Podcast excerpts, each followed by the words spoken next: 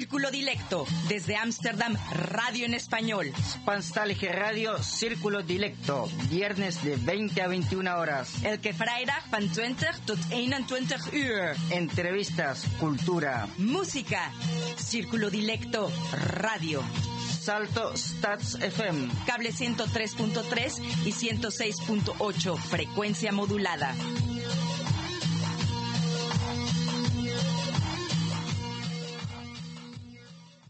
Muy buenas noches a todos nuestros queridos y dilectos radioescuchas. Soy Alejandra Nettel, dándoles la bienvenida en este viernes 10 de diciembre del 2021 a Círculo Dilecto, su programa semanal en edición hecha en casa.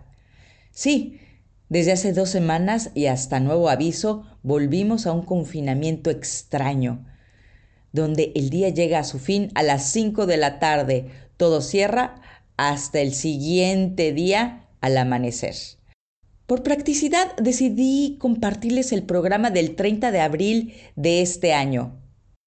El tema siempre es válido y espero que ayude a muchos que se sienten al borde de tirar la toalla antes de llegar al 2022. Sentémonos y escuchemos. ¿Cuántas veces han sentido que ya no pueden más? Que el mundo se les viene abajo o que de un día a otro ya no se pueden parar de la cama y resulta que tienen un burnout o síndrome del trabajador quemado. Esta noche tenemos a Gabriela Guzmán, creadora del podcast Escape Burnout Society, quien nos adentrará en el tema y dará recomendaciones para prevenir o salir de un burnout. Buenas noches, Rengo. Y muy buenas noches, Alejandra. Esta noche en la conducción y locución, Alejandra La Neta Nettel y quien les habla, DJ Rengo Star.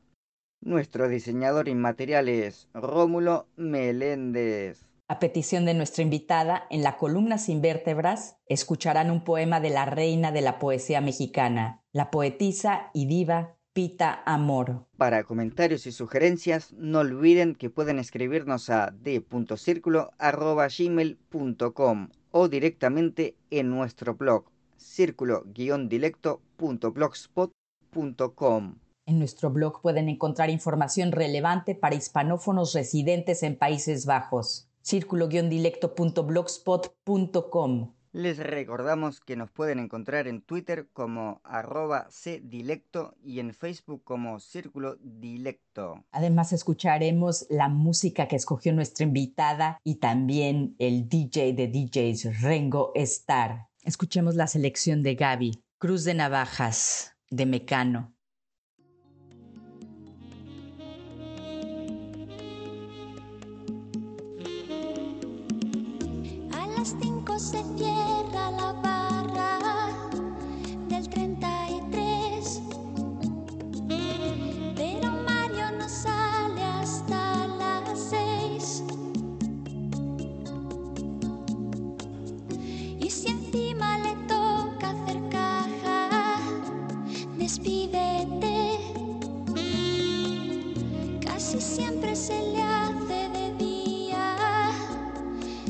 Mientras María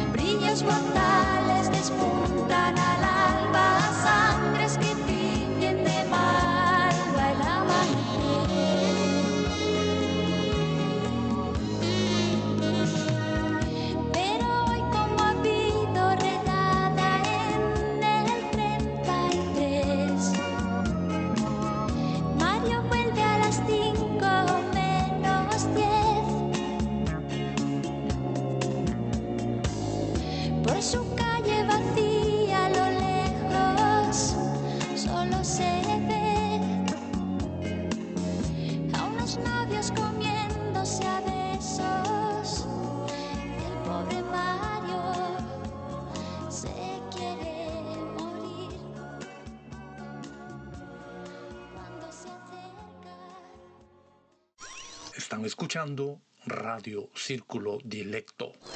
Como les mencioné hace unos minutos, tengo en línea a Gabriela Guzmán para hablarnos del burnout y su podcast. Primero, una corta introducción a nuestra invitada. Gabriela Guzmán Sanabria nació en la Ciudad de México en 1973 y desde muy temprana edad sentía curiosidad por países lejanos. Por ello, a los 19 años, decidió estudiar la licenciatura de diseño gráfico en Países Bajos. Atendió a la Real Academia de Arte de La Haya y después de varios años estudió también la licenciatura de Ciencias de la Comunicación en la Universidad de Ámsterdam. Más tarde, su pasión por el deporte la llevó a certificarse como entrenadora de atletismo. En su tiempo libre, sigue entrenando a corredores de fondo en Ámsterdam. Hoy la invité para que nos hable de su podcast Escape Burnout Society. Buenas noches y bienvenida a Círculo Dilecto, Gaby. Muchas gracias, muchas gracias por la invitación, Ale. No, gracias a ti por aceptarla. Estoy sorprendida al saber que de- desde los 19 años vives aquí en Países Bajos y me puedo imaginar que al llegar a tan temprana edad estás inmersa en la sociedad neerlandesa. Cuéntanos, después de estos 29 años, ¿cómo te identificas con tus dos países? Porque ya tienes dos países realmente. Sí, es impresionantemente, pues una, como te diré, es una diferencia muy grande, obviamente, cuando vienes de México, llegas acá y de pronto es casi como abrir y cerrar los ojos, llevas más tiempo en un país extranjero que en el país donde naciste, o sea, es algo que yo no me lo creo. Pero bueno, definitivamente soy mexicana, le digo a muchos holandeses en mi tiempo libre.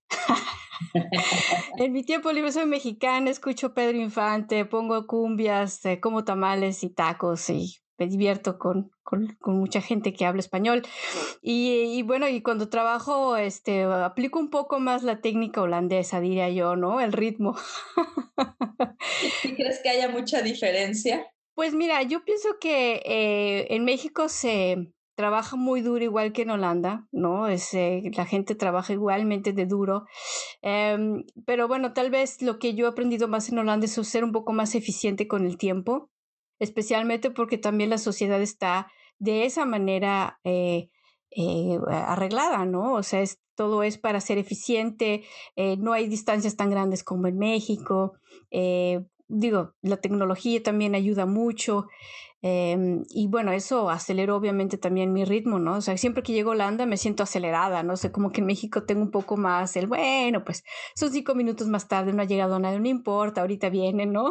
O sea, siempre siento esa menos eh, presión. ¿Qué crees que sea lo que haya cambiado más en ti en estos años de migración? Pues te voy a decir la verdad, Ale, yo creo que en México me sentía un poco eh, no, no en mi lugar, porque siempre tuve la eh, inquietud de tener gente de diferentes nacionalidades a mi alrededor. Esta sensación de poder hablar diferentes idiomas, de conocer diferentes idiosincrasias, de poder preguntar, oye, es cierto que en Japón hacen esto, es cierto que en Afganistán comen así y en Arabia, ¿no me entiendes? Y en México es difícil, o sea, sí, obviamente hay más nacionalidades, ¿no? Pero la mayor parte habla español y la mayor parte son, pues, de Latinoamérica. Pero llegar a un lugar en donde te topas con gente que viene totalmente de otra realidad, así como de otra dimensión, por eso me sentía yo en casa.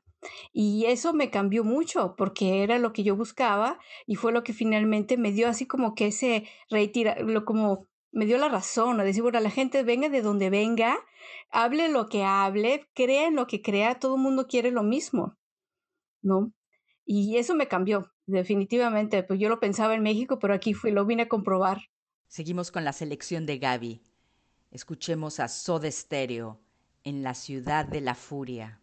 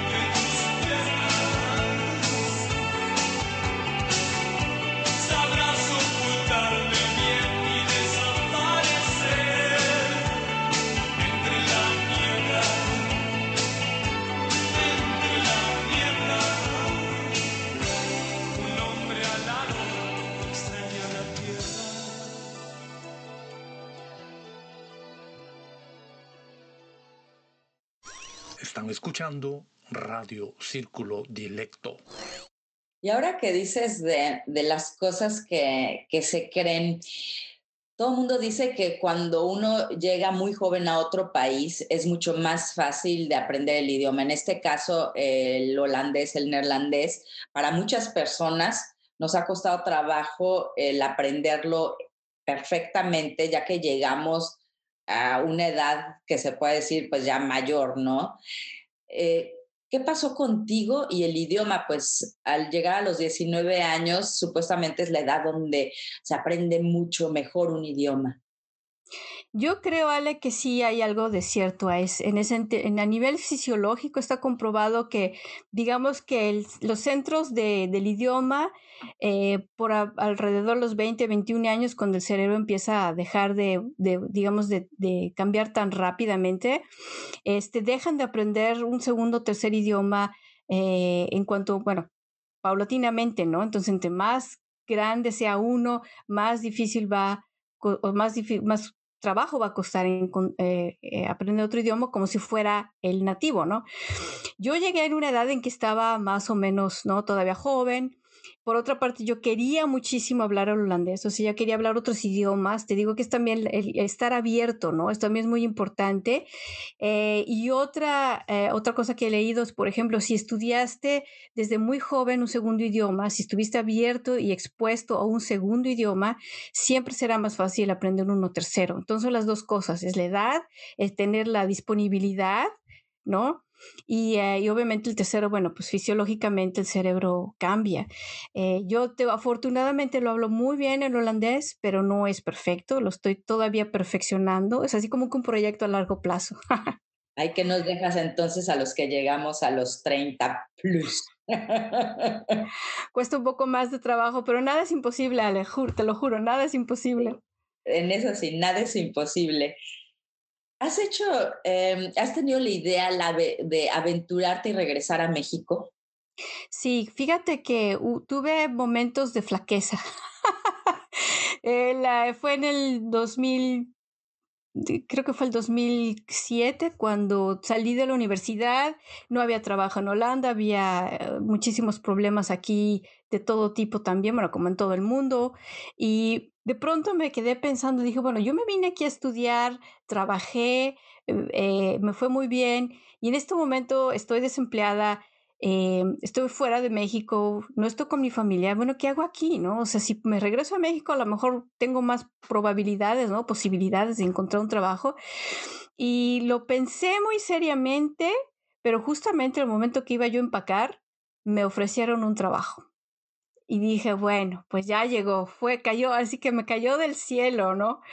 Y, y la segunda vez fue cuando, bueno, hace algunos años, cuando enfermé, este, que también pensé, dije, bueno, ¿yo qué hago en esta sociedad? Finalmente, a lo mejor no es donde debo estar, ¿no? A lo mejor hay algo que hice mal, que entendí mal, pero finalmente no, fíjate, yo pienso que es algo eh, que es una sensación, más bien es muy visceral, siento que no he acabado de, de estar aquí, ¿no? De aprender todo lo que tengo que aprender. En el momento que yo sienta eso, sí, es muy probable que tal vez busque yo mi suerte en México otra vez. Dejemos la migración a un lado y vámonos de lleno a los siete años anteriores a tu burnout, Gaby. Años en que trabajaste para una transnacional de gimnasios europea, como ya lo había mencionado, como directora deportiva. ¿Qué recuerdas de estos eh, siete años intensivos de trabajo? ¿Cómo era tu día a día, un día normal de trabajo de Gaby? Pues curiosamente, ese fue el trabajo que me ofrecieron, por el cual me quedé. eh, y eh, fue un trabajo súper intenso en primera porque me, me, contrataron de director deportivo puesto que el deporte es mi segunda pasión después de la comunicación y el diseño. Y eh, yo tengo cierta experiencia, es más, me titulé de personal trainer eh, y me encantaba porque estaba yo de arriba abajo, trabajando con gentes, eh, haciendo muchos proyectos. Yo tenía que contratar gente, tenía que hacer todas las todos los procedimientos para que los equipos trabajaran, ¿no? Y entonces mi trabajo era del mil usos, ¿no? Un día, te juro, estaba yo en la, eh, en la guardería limpiando las nalguitas de los bebés, otro día estaba yo en la alberca, estaba que no tenemos un instructor y voy yo ahí a ayudar, eh, o sea, me tocó, hasta la recepción me tocó, o sea, ya te digo, yo, de verdad, yo le hacía del mil usos. Y un día normal, pues mira, dependiendo de, de te digo, el, la carga en Holanda es fuerte porque en cuanto ven que alguien tiene ciertos talentos, pues te explotan, ¿no? O sea, hay que explotarlos. Sí. Y, y, entre más uno diga que sí, pues más te van a dar, ¿no? Y entonces yo llegaba temprano a las siete y media, hay que abrir, eh, bueno, a veces tenía que estar inclusive antes, a veces hasta las seis y media, cuando abríamos a las siete, fin de semana hablamos a las ocho, y yo era la última vez en salir, entonces eran días de 12 horas, de 13 horas, inclusive llegué a trabajar 14 horas, y, eh, y, bueno, yo era, este, yo podía arreglar mis horarios, pero aún así eran, normalmente eran jornadas largas y en la cual tenía yo aproximadamente una o dos horas de oficina, de hacer todos los correos y las, eh, cualquier cosa, newsletter, cosas que se tienen que mandar.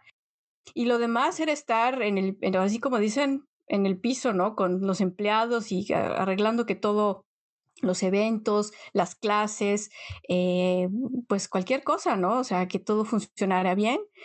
Y yo creo que lo más importante de este trabajo fue trabajar con la gente y hacer que un equipo funcionara, bien, o sea, motivarlos y que, que fueran con mucho placer a su trabajo. Eh, durante estos años antes del burnout, ¿cuántos años antes comenzaste a tener señales de un burnout? Pues mira, fueron los últimos dos años y te voy a decir, vinieron varias cosas. Una, ya te digo, mis días a veces eran de 12 horas, a veces eran de 10, a veces eran de 8. Y el problema fue que el trabajo me exigía cerrar el gimnasio y eso eran las once y media de la noche, regresar desde Utrecht me daba pues ya me daban las 12, pasaba las 12 de la noche, y al siguiente día, pues en mi casa, yo ya tenía, era madre, ¿no? Tenía una chica, una niña chiquita, eh, pues nos teníamos que levantar a las seis y media, siete, porque a esas horas se levantan los niños. Entonces yo me iba sin horas de dormir a trabajar. ¿No? Entonces, mis colegas, eh, los managers, que eran normalmente mis jefes, que eran normalmente gente pues eh, que empujaba muy fuerte, ¿no? Gente también muy joven, pues no entendía, decía, oye, pues, pues a ver, paga una niñera o no sé, que la lleven a la, guardería. No se puede, o sea, yo tengo que hacerlo, ¿no? Yo estoy ahí cuidando a la niña. Y, eh, y entonces empezaron a pasar de esos dos años que... Eh, eh, mi sistema inmune empezó a fallar, tenía yo infecciones de todo, de todo, de los ojos, de la boca, de la piel, eh, me empecé a enfermar de gripa y yo no sabía de qué era, pero eran de las pocas horas que estaba yo durmiendo. Eh, trabajaba en un gimnasio, aparte era un gimnasio gigantesco, de, de A a B eran no sé, 100, 150 metros, hazlo eso 10 veces por día, subir las escaleras, bajar, empujar.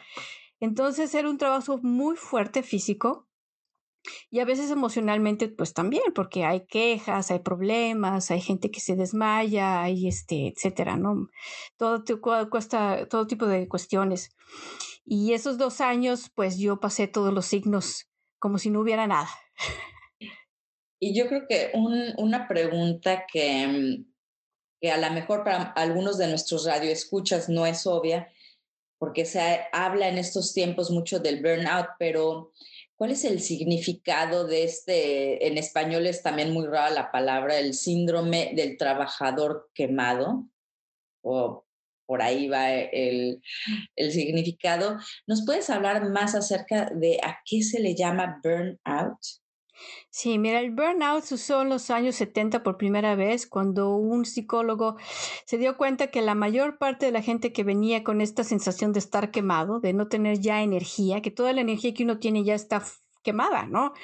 Eran médicos y enfermeras. Entonces son gentes que tienen una responsabilidad muy grande que tienen este, eventos emocionales muy fuertes, muy seguido y que tienen obviamente eh, muy poco tiempo para reponerse. Y era, se creía hasta los años 80, eh, creo que fue hasta el 86 cuando se empezó a ver que había otras profesiones, por ejemplo los maestros. Los maestros sufren también mucho de burnout. Y esto se empezó a extender a otras profesiones. Eh, y en ese sentido, por ejemplo, la Organización Mundial de la Salud primero catalogaba el burnout como simple y sencillamente, eh, pues una, pues es un síndrome como el RCI, RCI, ¿no? Que había, es un síndrome de la, de la vocación, ¿no? De estar, de trabajar. Pero eh, hace poco la Organización Mundial de la Salud, la Salud concluyó que el burnout es realmente una enfermedad. Y el próximo año lo van a meter ya formalmente como una enfermedad profesional, que se debe tratar como una enfermedad. ¿Y eso va a ser a nivel mundial? Mundial, sí. Sí, y, te voy a decir por qué, eh, Ale, porque mira, te voy a decir, muchas gentes han tenido burnouts y no se han identificado como tal. Yo he entrevistado también mucha gente y se les, se les ponía el sello de eh, depresión, eh, cuestiones emocionales, ¿no? Todo se va en el sentido psicológico, psiquiátrico, eh, que bueno, obviamente juega un papel muy importante, ¿no? Pero ahora se, ha dado se han dado cuenta que mucha gente que no tiene absolutamente ningún problema psicológico y, psiquiátrico, ¿no? Que está totalmente fuera de la jugada. Eh, y en muchas otras profesiones y en muchos otros países también. Entonces, eso quiere decir que a nivel científico, a nivel médico, se han hecho desde los años 70 al día de hoy, hay realmente más estudios donde se puede decir que también ya al, hacerlo como una enfermedad, al ya tratarlo como una enfermedad, quiere decir que también ya hay muchas formas de tratar esta enfermedad.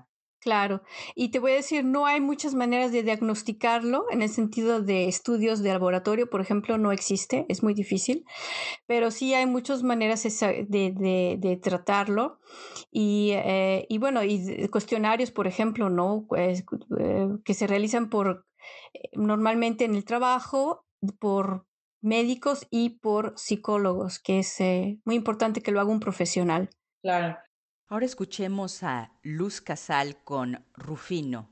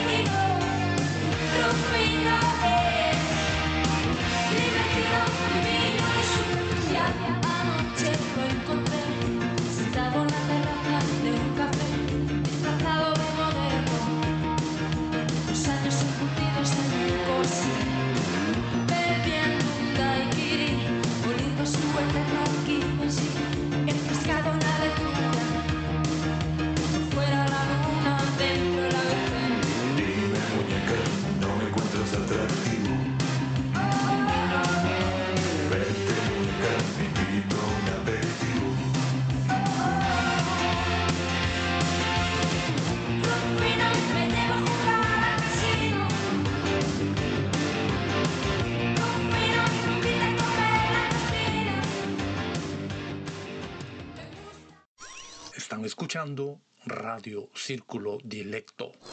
Cuéntanos, en el 2018 no te puedes levantar. ¿Cuántos meses pasaron para que salieras de esto y cómo fueron estos meses donde estabas en pleno burnout? Pues mira, te voy a decir que lo, lo más curioso es que yo estuve trabajando hasta una semana antes de no poderme parar en casa, de, de, de la cama, perdón, porque yo, está, yo tenía la pila de que sí, tengo que hacer y voy a hacer y mi trabajo y hay un evento, etcétera, pero yo ya sentía que, o sea, tenía que dormir demasiadas horas para poder trabajar, ya no estaba yo durmiendo ocho, necesitaba diez o doce, y luego me empecé a olvidar de las cosas, empecé a tener blackouts de que no sabía de lo que estaba hablando. Eh, se me olvidaban las palabras, mezclaba los idiomas, el español con el holandés y luego con el inglés. Digo, cosas que nunca me pasaban.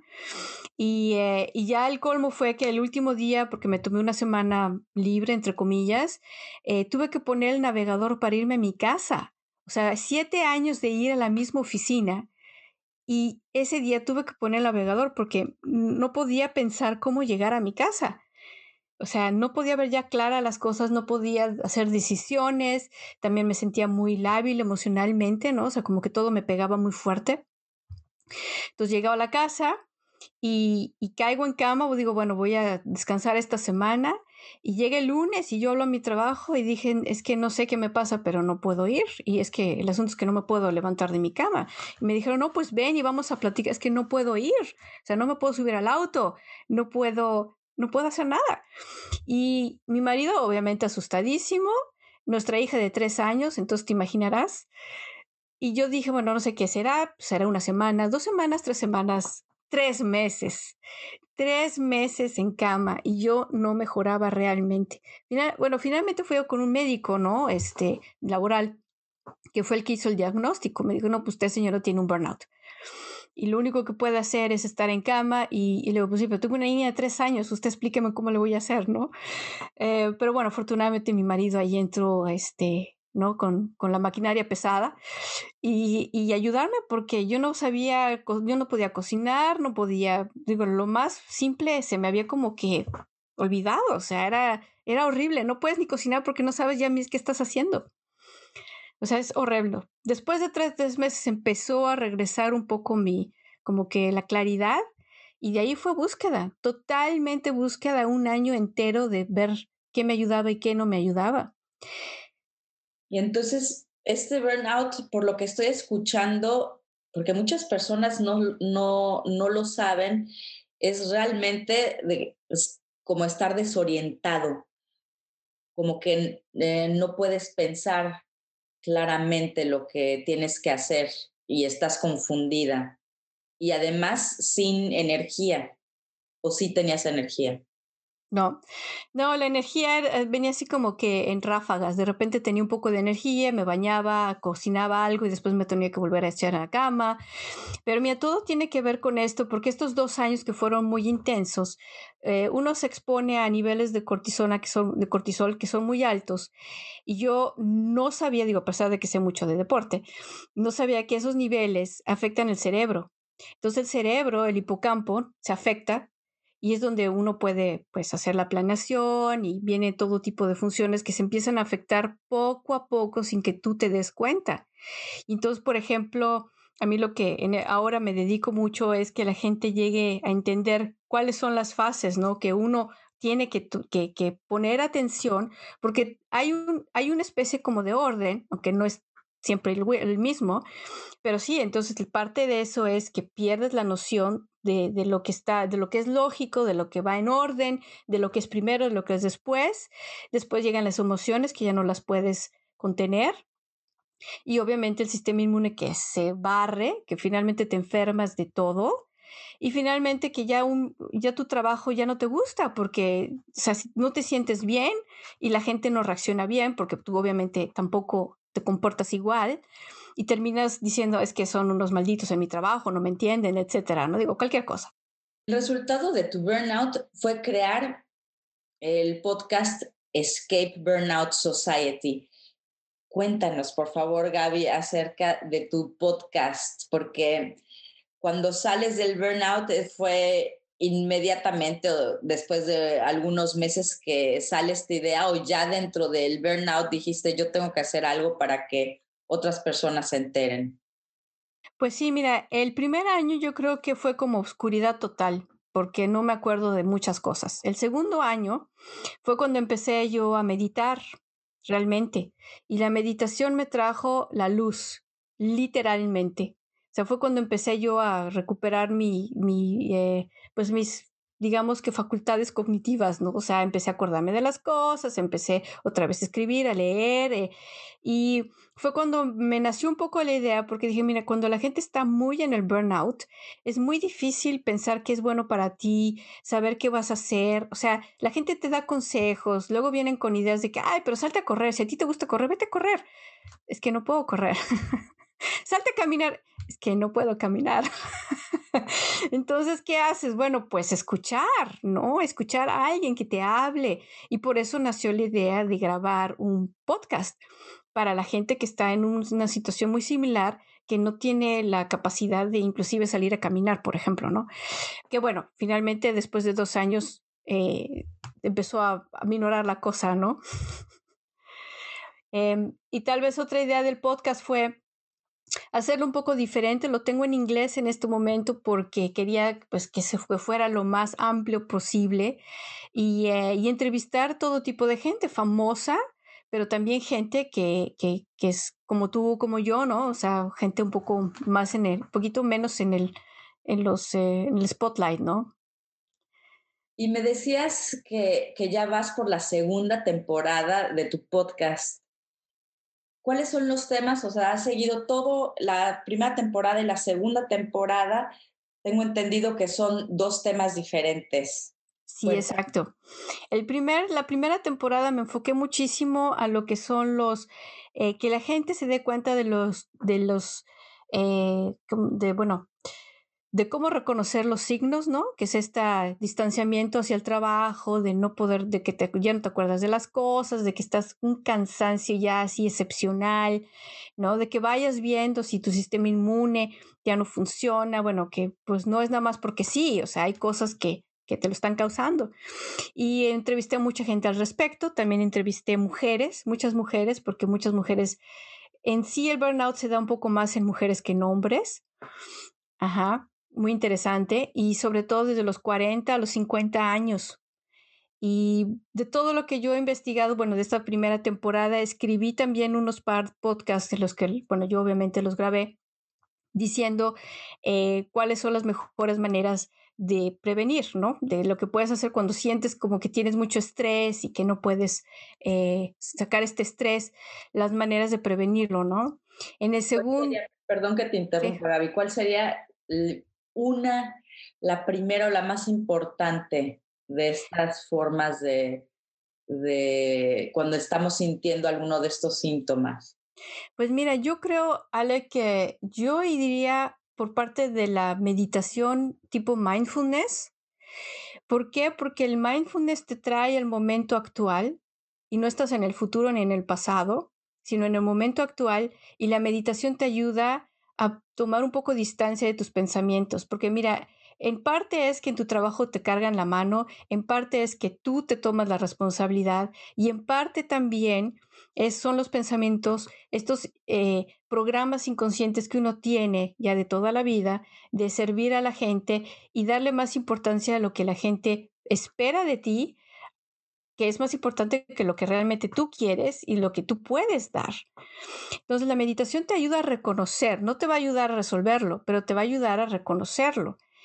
Porque si no, obviamente suceden todas estas cosas y tú te pasas los, semáforos en alto, o sea, tú piensas que tú estás haciendo lo que tienes que hacer. Entonces, yo empezaría por ahí, por, por meditación y por meditación sobre todo tipo mindfulness y ya después, bueno, tú puedes seguir con todo tipo de meditación. Claro. Y, bueno, en la segunda temporada ahora voy más de lleno a todos, el inconsciente, ¿no? ¿Qué son estos programas que, nos que tenemos, por ejemplo, las mujeres? Es muy típico de mujer, ¿no? Que tú quieres organizar al mundo, tienes la familia y tienes todo, toda esta sensación de quiero tener un trabajo y quiero ser, eh, ahora sí que quiero, ser, tener el físico perfecto y quiero tener amigas y quiero tener un galán y, y todo tiene que ser perfecto. Y un día te das cuenta que el día solamente tiene 24 horas, ¿no? Entonces, no va a resultar. O sea, hay ciertas cosas que uno tiene que, que, ver que vienen desde el inconsciente, desde nuestra infancia. Y en la segunda temporada yo eh, estoy entrevistando gente que nos explica dónde buscar, cómo buscar y cómo identificar todos estos pensamientos. Pues hay que seguir a Escape Burnout Society. Definitivamente, ¿dónde podemos encontrar tu podcast? Eh, mi, mi, podcast está en, eh, en todos los todas las plataformas conocidas como Spotify, eh, iTunes. Lo, lo, encuentras como Escape Burnout Society. Y bueno, tengo mi social media, ¿no? Que es Escape from the Burnout Society. Eh, en Instagram y en eh, Facebook. Si van, le dan un like, por favor. Pero por medio de mi, web, de mi website, que es www.escapeburnoutsociety.com. Ahí me pueden mandar también un correo por gente si, si necesita alguna pues no sé, hay mucha gente que tiene muchas preguntas acerca de burnouts. Yo siempre estoy abierta y feedback sobre todo para que yo pueda subir más contenido interesante. Pues yo eh, tengo algunas teorías, pero son eh, mis teorías que no están fundadas en nada, simplemente en ver a mi alrededor a muchas personas con burnout y que me gustaría compartirlo contigo. Lo habíamos estado hablando un poco hace unos momentos antes de la entrevista y lo que te decía, ¿no? Es que después de, de ver a tantas personas, yo creo que mm, este análisis que hice, ¿no? Que donde creo que hay países donde se da mucho más el burnout que en otros este síndrome. Y para mí, al parecer, en Europa y en Estados Unidos de Norteamérica, son los países donde se da mucho más eh, comparado, por ejemplo, con personas de países asiáticos, árabes o también hasta de países latinoamericanos, donde también yo veo que se empieza a dar mucho más este síndrome del burnout. ¿Tú qué piensas? ¿Crees que tenga que ver con, con países específicamente y lógicamente al hablar de países habla de cultura y de forma de vida? Sí, fíjate, Ale, yo pienso lo que me comentabas, en verdad, de, de, alguna manera tiene mucho que ver, porque sí tiene, eh, es la educación, ¿no? Lo que nosotros recibimos desde que somos jóvenes, el valor que le damos al trabajo y el valor que le damos al aspecto social. Yo pienso que en ciertos países, y en ese sentido he hablado de Holanda específicamente, eh, la gente eh, le da un valor al trabajo que también es, es a veces un poco extremo. Es decir, tú te identificas por medio de eso que tú haces. ¿No? Eh, estábamos hablando de que, bueno, a lo mejor los jóvenes tienen aquí una educación un poco más suave, ¿no? Que en muchos países donde es así como que muy, eh, es, eh, tal vez muy estricta, pero el, el ambiente de trabajo es duro. O sea, tú llegas a trabajar y tú eres lo que tú rindes. Y la gente lo llega a creer a tal grado de que la gente no sabe qué hacer cuando no debe de trabajar. Y cuando está en la fiesta, en vez de estar de fiesta, está hablando del trabajo. No sé si te ha tocado, ¿no? Sí. Nosotros en Latinoamérica estamos acostumbrados de que un trabajo es algo circunstancial, ¿no? Es de suerte. O, eh, no, pues tengo una palanca, ¿no? O tengo un amigo, o... Y si, bueno, pues ya me corrieron, habrá que buscar otro. Entonces, yo pienso que es algo muy importante que se puede tomar en cuenta porque el trabajo en ese sentido no es que nos afecte menos, pero nos afecta diferente. Otro aspecto es cómo nos pasamos el tiempo libre. O sea, por eso digo, yo soy ahora, soy más mexicana en mi tiempo libre. Pero si yo fuera mucho más como los holandeses eh, y voy a una fiesta, la gente no se pone a bailar. La mayor parte de la gente no. O sea, como que tiene que pasar mucho tiempo, se tiene que tomar unos drinks para divertirse. En México tú pones música y ya se pusieron a bailar, ya se armó la fiesta, ¿no? Sí. Entonces, el tiempo libre es muy importante. ¿Cómo te, ¿Cómo te quitas el estrés? ¿Qué haces en tu tiempo libre? Y lo último es que, por ejemplo, países como Japón, donde dicen que no hay burnout, es porque hay suicidios. Eso, eso es verdad, eso es tremendo y eso es verdad. O sea, es el país donde eh, de los países asiáticos, que es el primer país donde hay más suicidios eh, desde muy jóvenes, desde adolescentes hasta eh, personas de 40 años. Sí, es tristísimo, es tristísimo. ¿Pero por qué? Porque también hay un tabú. O sea, el burnout es también admitir, es demasiado. no es demasiado para mí, no puedo. Y el decir esto, digo, a mí me costó trabajo aceptar que se me había pasado la mano, ¿no? Y hay muy, no soy la única, hay mucha gente, he entrevistado mucha gente que ya en medio del burnout dicen es que yo mañana voy a ir a trabajar y que el doctor les dice usted no sale de su casa. Los dejo con otra selección de nuestro DJ Rengo Star, Soul Macosa con Mandingos.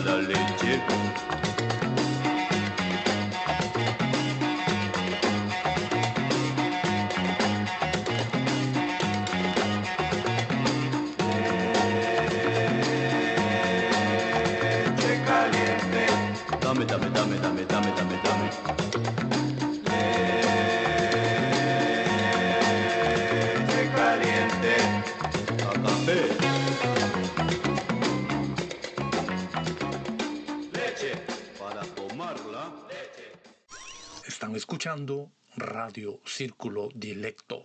¿Y tú crees que haya personas más propensas que otras a caer en un burnout? Claro, claro que sí. Eso está, te digo que también está un poco programado ahí arriba. Porque decías que las mujeres, pero fuera de, bueno, que es como muy general, pero más específicamente, ¿qué personas serían más propensas? Mira, las personas eh, de que sufren un burnout normalmente tienden a poner muchas cosas que están afuera en, posición primera en, relación a sí mismas, ¿no? Pueden ser los hijos, puede ser la carrera, puede ser el marido, puede ser lo que tú quieras. Se exigen, son gente que quiere hacer muchas cosas y y normalmente, por eso digo que también son mujeres, es que no, no llegan al balance, ¿no? Entonces, gentes que tienen problemas en encontrar un balance en la vida de cualquier tipo, ¿no? Emocional, físico, etcétera. Y dicen, bueno, que las gentes perfeccionistas, pues es obvio, porque si eres muy perfeccionista, las cosas nunca están bien. Claro. Y sigues hasta que llega un momento en que ya no puedes más. Entonces, sí, sí hay un perfil, hay un perfil, pero te voy a decir, eh, Ale, que eh, en teoría le puede dar a cualquier persona, en teoría. Lo único es que hay personas que ya tienen, o por educación o por personalidad, tienden a decir, ¿saben qué? Ahí se ven, yo me voy a mi casa o yo hasta aquí, este es mi tiempo libre. Además de, del consejo que ya nos diste, que yo creo que me parece fundamental de hacer algo de mindfulness, ¿qué otro consejo práctico nos podrías dar para no llegar al burnout? Eh, mira, caminar. Caminar es, a mí, yo odio caminar, te voy a decir, eh, sinceramente, pero cuando, sí, sí, no lo odio, pero cuando estaba yo en el medio del burnout, lo único que podía hacer era caminar, y te estoy hablando de caminar metros, o sea, 100, 200, 300, porque no había más energía. Pero el caminar te hace, mm, sobre todo, te está en la naturaleza, te hace estar en otro ambiente. Es un, caminar es, es como un viaje. ¿No? Y en este viaje a veces pues te pones a pensar y dices, oye, pues bueno, finalmente debería yo tal vez hacer las cosas de otra manera. Y está comprobado que caminar es mágico, especialmente caminar cerca de la naturaleza hace milagros. Y entre más puedes caminar, mejor. Y como la mayor parte de la gente puede caminar, ¿no? Digo, yo a mí me gustaba correr, pero no podía correr.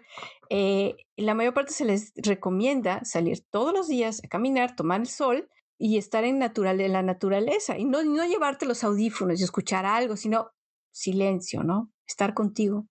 Eso, yo creo que a muchas personas les hace falta estar con ellas mismas porque tiene mucho que ver el, el hecho de no darte cuenta que estás llegando a, a tu límite es por no estar cerca de ti y de estar sintiéndote.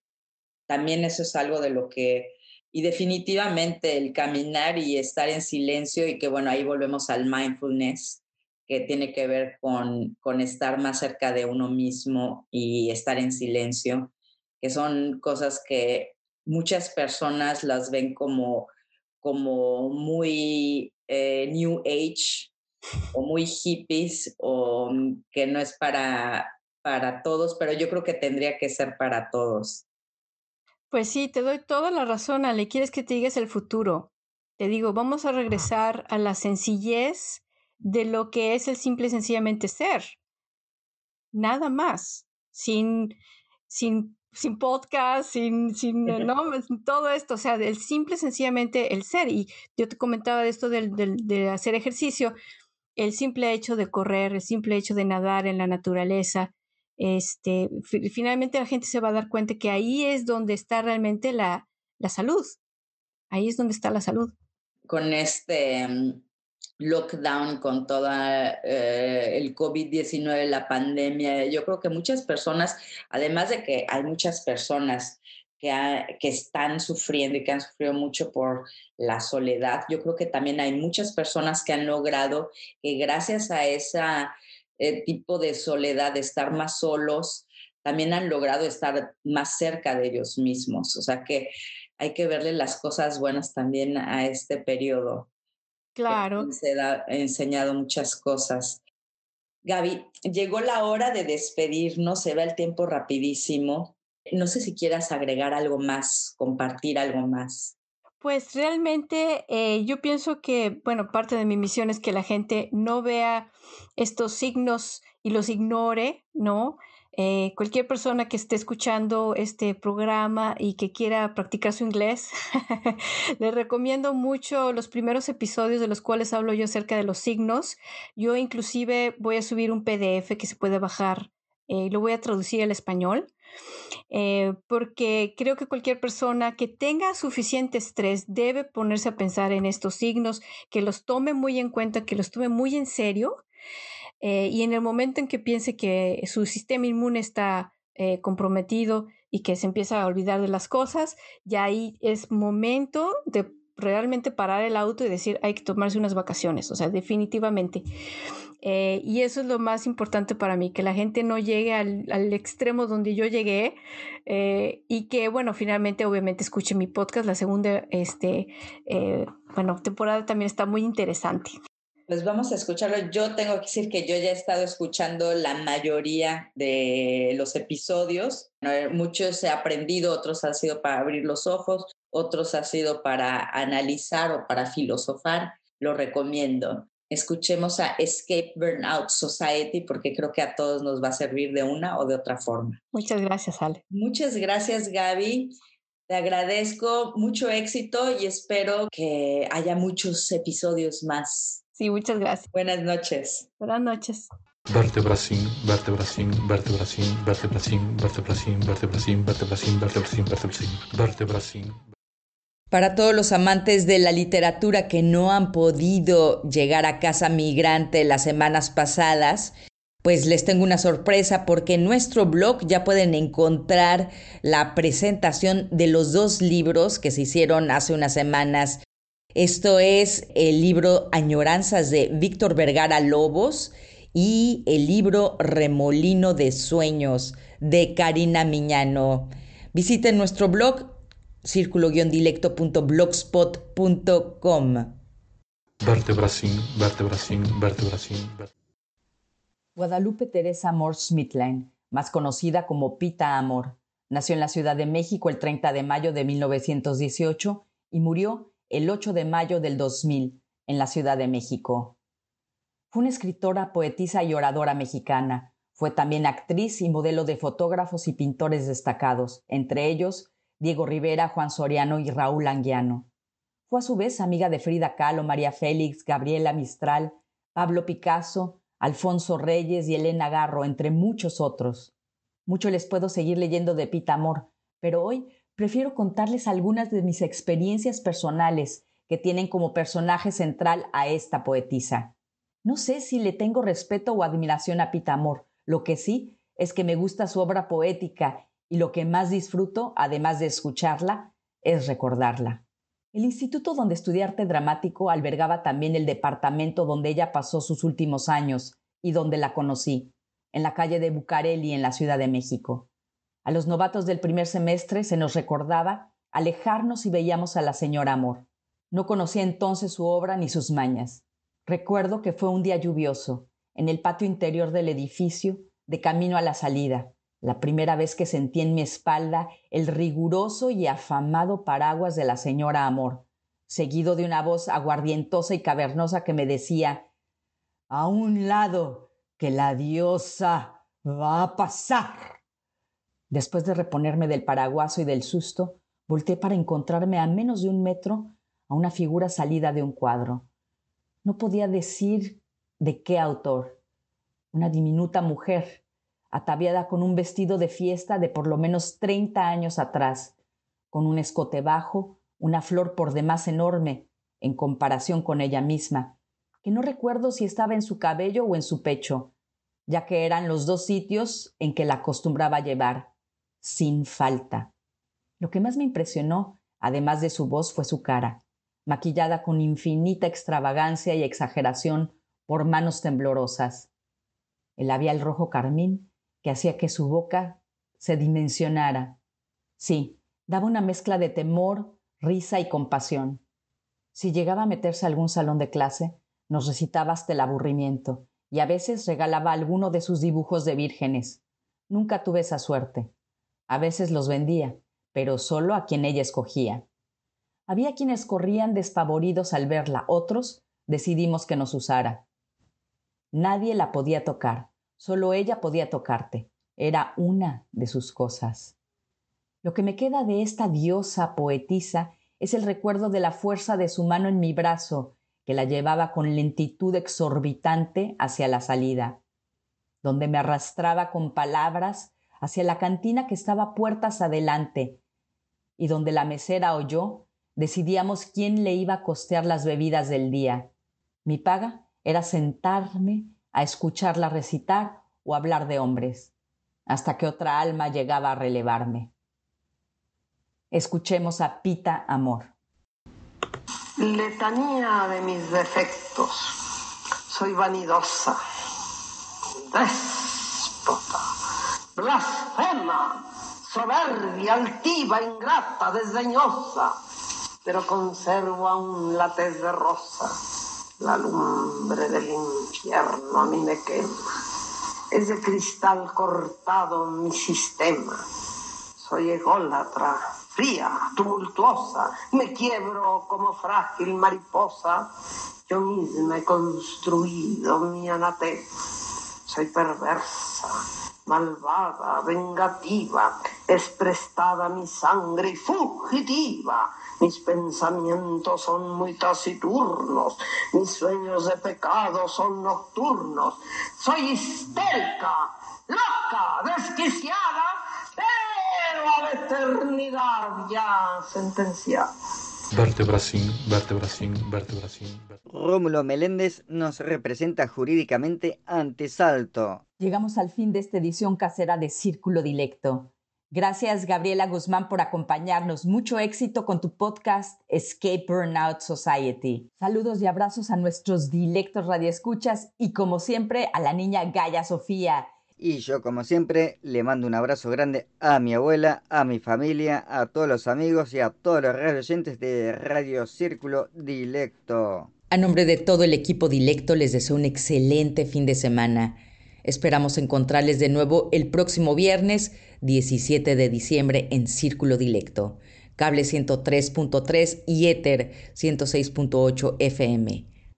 Radio Salto. Escuchemos a Nacha Pop con una de mis favoritas y también de Gaby, Lucha de Gigantes.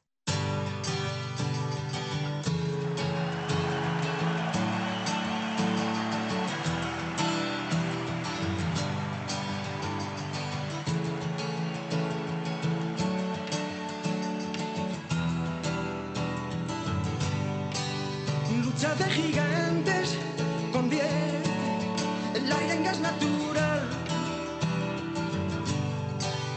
un vuelo salvaje advierte lo cerca que ando de entrar en un mundo descomunal.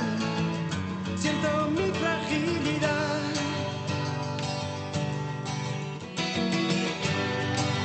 Vaya pesadilla corriendo con una bestia de